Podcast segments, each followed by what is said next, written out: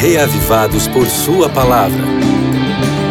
Com o pastor Valdeci Júnior.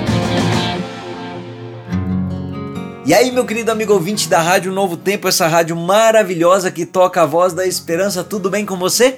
É um prazer muito grande estar aqui mais uma vez para juntos meditarmos na palavra de Deus, essa palavra que pode nos deixar reavivados nele. E hoje estamos para meditar em 2 Crônicas, capítulo 27. E eu sei que muitas vezes você é tentado a não ler a Bíblia, meu querido amigo ouvinte. Então, hoje eu vou fazer o seguinte: eu vou ler o capítulo de hoje para você aqui e pedir que o Espírito Espírito Santo coloque as lições deste capítulo bíblico na sua mente. Pode ser? Vou ler aqui, ó.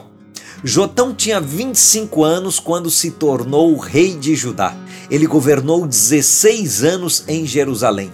A sua mãe se chamava Jerusa e era filha de Zadok. Jotão fez aquilo que agrada a Deus, o Senhor, seguindo o exemplo de Uzias, o seu pai. Porém, ele não cometeu o pecado de queimar incenso no templo, mas o povo continuou pecando. Foi Jotão quem construiu o portão norte do templo. Ele também fez muitas construções nas muralhas da cidade, no bairro chamado Ofel construiu cidades nas montanhas de Judá e fortalezas e torres de vigia nas florestas. Lutou contra o exército do rei Amon e o derrotou. Aí ele forçou os amonitas a pagarem todos os anos, durante três anos seguidos, 3.400 quilos de prata, mil toneladas de trigo e mil toneladas de cevada. Jotão foi ficando cada vez mais poderoso porque seguia fielmente a vontade do Senhor, o seu Deus. O resto da história de Jotão, as guerras em que ele tomou parte e as coisas que ele fez tudo está escrito na história dos reis de Israel e de Judá.